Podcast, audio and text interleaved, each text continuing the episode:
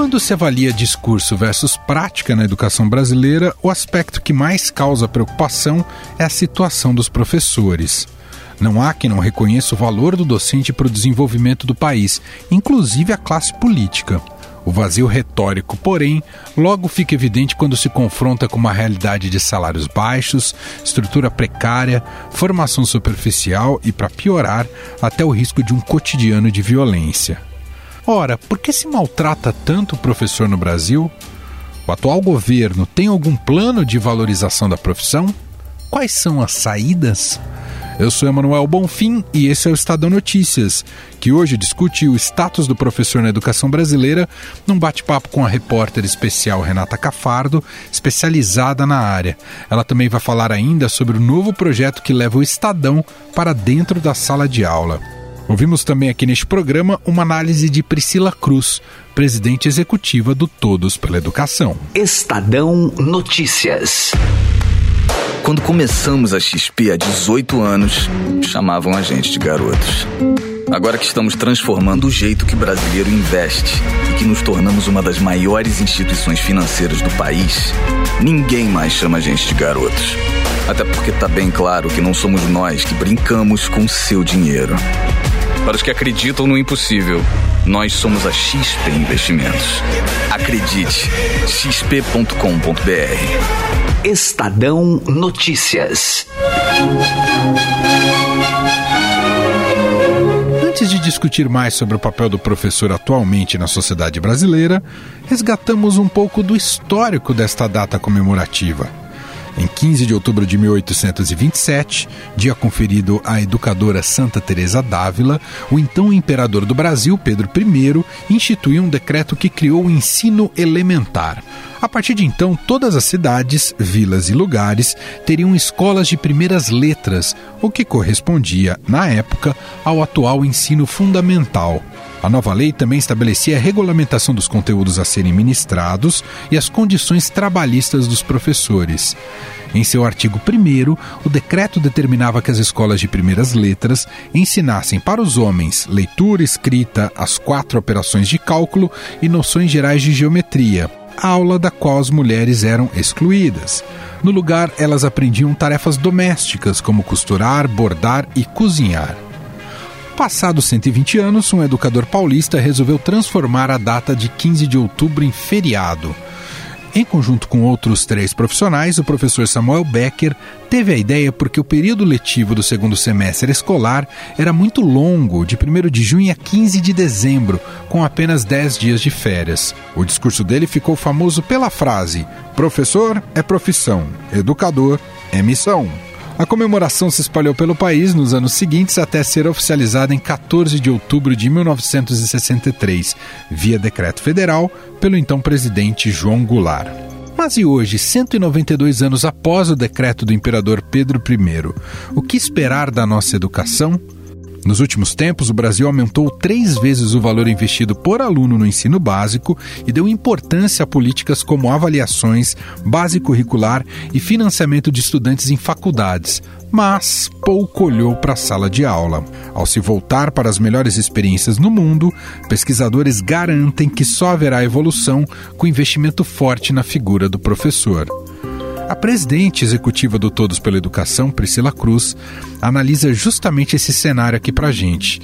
Ela considera um retrocesso o aumento expressivo do ensino à distância para a formação de professores. De fato, o Brasil conseguiu avançar em políticas muito importantes e pilares muito fundamentais para a gente conseguir construir um sistema que garante aprendizagem para os alunos brasileiros. Então, o sistema de financiamento que começou com o Fundef, depois avançou para o Fundeb e que agora está sendo inclusive debatido uh, no Congresso Nacional, o sistema de avaliação, que é um dos mais amplos do mundo, o currículo nacional para as crianças, né, de aprendizagem, que é a base nacional como curricular, está discutindo um sistema nacional de educação, fez a aprovação da reforma do ensino médio. Então, tudo isso vem andando muito melhor hoje no Brasil do que andava duas décadas atrás. Acontece que a política mais determinante para a aprendizagem, para a garantia da aprendizagem de todas as crianças e jovens, é justamente o professor, as políticas docentes. E nesse campo, infelizmente, o Brasil não avançou tanto, o que é uma péssima notícia que explica em grande medida por que, que a gente não tem conseguido dar é, saltos maiores. A gente conseguiu sair em 10 anos de 28% para 60% a porcentagem de crianças com aprendizagem adequada em língua portuguesa no quinto ano, que foi um grande avanço, mas para além desse bom resultado, a gente não tem outras boas notícias nessa dimensão. Isso a gente só vai conseguir investindo no professor, investindo no professor nas dimensões que são mais críticas e estratégicas, que é a atratividade para a carreira formação inicial, que é aquela que acontece na universidade, formação continuada, que acontece na rede, na escola, e condições de trabalho e carreira. Essas dimensões são as mais importantes e a gente não tem boas notícias, inclusive é, com alguns retrocessos em algumas delas. Por exemplo, na formação é, inicial, a gente assistiu aí nos últimos sete anos um aumento muito expressivo e eu diria até escandaloso do EAD, ou seja, da educação à distância para a formação de professores. A gente tem hoje perto de 70% dos alunos de pedagogia no Brasil se formando à distância, né, fazendo esse curso à distância. Então isso é muito preocupante porque a profissionalização, o preparo para a sala de aula, ele deve acontecer com uma parcela, com uma parte prática muito forte. É impossível a gente formar bem o futuro professor à distância. Então, fica aí esse recado, essa preocupação, mas também uma mensagem de que o professor ele deve ser encarado de forma estratégica no país como principal profissional do país. Convidamos também para um bate-papo a repórter especial Renata Cafardo, especializada em educação. Além de falar sobre a situação do professor hoje no Brasil, Renata também fala sobre projeto que estreia hoje, que coloca o Estadão na sala de aula.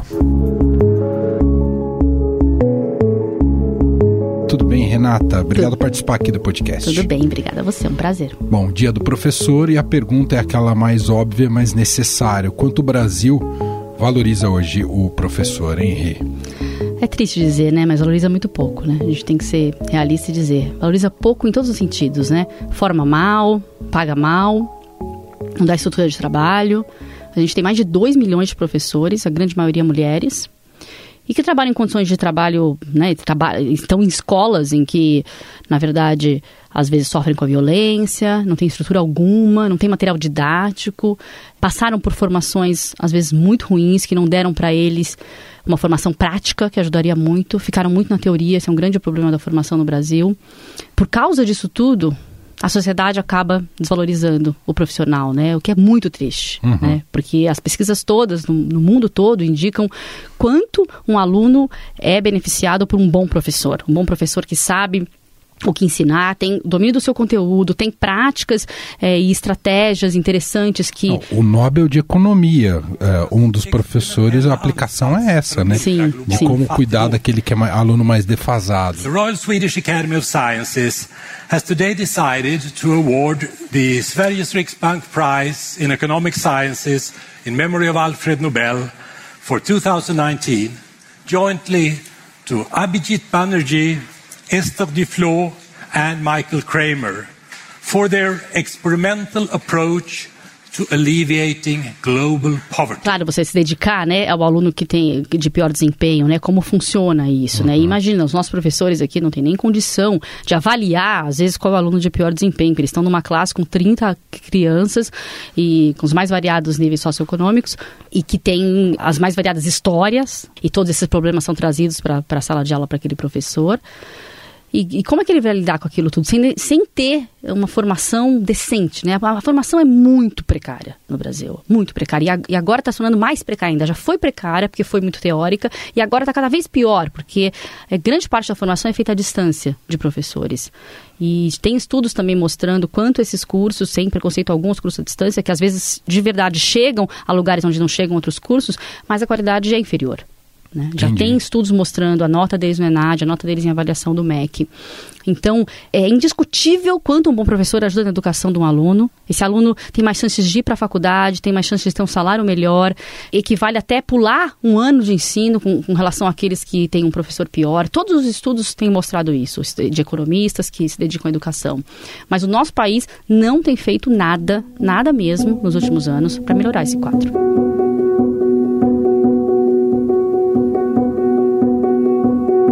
E a gente está num novo governo desde janeiro, o governo do presidente Jair Bolsonaro, patinou bastante, aliás, na pasta da educação, você vem cobrindo isso desde o princípio né, desse diz, governo. Né? O presidente Jair Bolsonaro acabou de anunciar pelas redes sociais a demissão do ministro da Educação, Ricardo Vélez Rodrigues. O novo ministro também foi anunciado pelas redes sociais. Ele será o professor Abraham Weintraub. Abraham é doutor, professor universitário e, e possui experiência em. Meia, não vou cortar aqui, deixa eu só cortar aqui, presidente. Três chocolatinhos e meio. A gente não está falando para a pessoa em relação especificamente ao caso dos professores, algo foi é, estruturado, algum plano, algo foi anunciado em relação a isso desse partindo desse governo, Renata? Nada.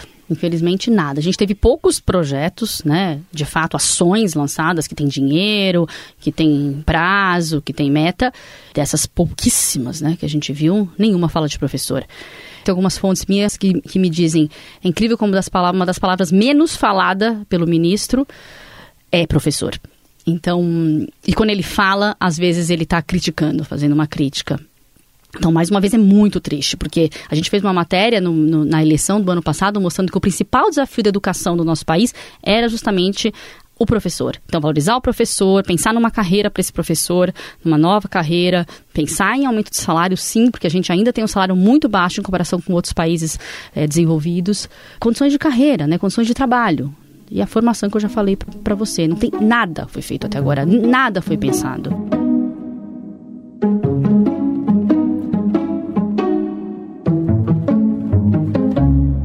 A gente aproveita também a participação hoje aqui da Renata Cafardo com a gente aqui no programa também para contar uma novidade de algo que está surgindo hoje no, no estadão.com.br de um produto, a gente pode dizer isso, não é, é Renata? Um projeto, né? Um projeto que une o jornalismo e a sala de aula, é isso? Sim, sim. É um, é um projeto muito legal que está dentro de um chapéu de educação midiática, que para quem não sabe, a educação midiática é uma forma de ajudar os jovens e, e pessoas de qualquer idade, crianças, jovens e adultos, nesse caso a gente está falando de crianças e jovens, a analisar mais criticamente as notícias que recebem e saber buscar a notícia de qualidade, e, e identificar a fonte. Isso tudo é muito importante, tanto para educação desses jovens, quanto para a valorização da imprensa, né? Que anda muito castigada ultimamente.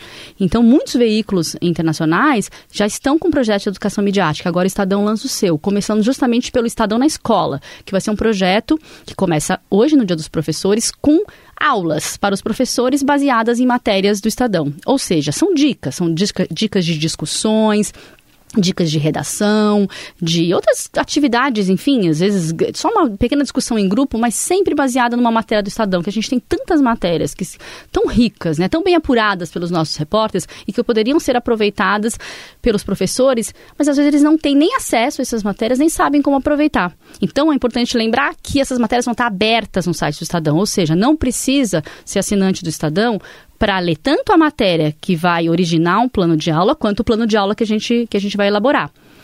Esse, esses planos de aula a gente vai lançar 15 planos de aula já hoje. E depois tem algo bem interessante que é um vídeo com o repórter que fez a matéria. Ah, isso é muito rico. Para aproximar esse repórter do, do professor. Então, para mostrar como ele apurou aquela matéria, que métodos ele usou, quem que ele ouviu e o que, que ele acha que sai daquela matéria que poderia estar na sala de aula. É muito importante hoje a, a sociedade conhecer o jornalista que está fazendo aquilo. E a gente quer mostrar aos nossos jornalistas como eles são preparados, como eles se dedicam àquele trabalho, como não é uma coisa feita assim, como uma, uma, uma mensaginha de WhatsApp que a gente recebe, né? Qual, qual é o método jornalístico e por que, que ele é importante e por que, que é relevante, né? Então é muito importante para mostrar a relevância do jornalismo, mas também é para ajudar muito a educação, os professores e essas crianças e jovens que estão imersas aí nesse rio de informações e não sabem aonde achar a informação mais adequada e com mais qualidade. Sensacional. Então, só para reforçar o serviço, isso entra no ar nessa terça-feira, dia dos professores. Está aberto para todo mundo, é isso? Tá, Esses planos de aula? Sim, está aberto para todo mundo. Ele é focado no professor. Claro, Lembrando, ele foi feito com a colaboração dos nossos FOCAS, que a gente chama aqui, que é do nosso curso Estado de Jornalismo, que são jovens jornalistas que fiz, passaram por uma seleção bem rigorosa para entrar e para ser uma espécie de trainee no Estadão. Então, são eles que escreveram os, os textos sob minha supervisão e edição e vão continuar com a gente nesse projeto também. Então são jovens, né, escrevendo para os professores, mas claro que eles não escreveram da cabeça deles, como todo o processo Claro. jornalístico, a gente teve a parceria do Instituto Palavra Aberta, que é o único instituto eh, do país voltado para a educação midiática, então a gente tem especialistas lá que auxiliaram os nossos jornalistas e também professores das disciplinas. Então, a gente ouviu o professor de História, de Geografia e tal, para ajudar a montar esse planinho de aula. Plano de aula, às vezes, é um nome muito técnico que é usado pelo professor. É um, é um, são dicas, né, que a gente diz. Então, às vezes, nem é adequado a gente usar plano de aula que o professor pode ficar bravo. O plano de aula é muito mais rigoroso. A gente, na verdade, está dando dicas para ele usar aquela matéria, que é muito rica, na aula dele. Sensacional. Então é só acessar estadão.com.br. Tá tudo lá. Quero agradecer a Renata Cafardo. Procurar o Estadão na escola, lá no nosso procurar o. Estadão na escola. Isso. A Renata Cafardo tá em vias de lançar um podcast aqui, exclusivo, e a gente vai contar muito em breve sobre isso também nesse espaço aqui do Estadão Notícias. Mas Sim. enfim, e, e- e acho que vai fazer barulho. Obrigado, viu, Rê? Obrigada a você mais uma vez.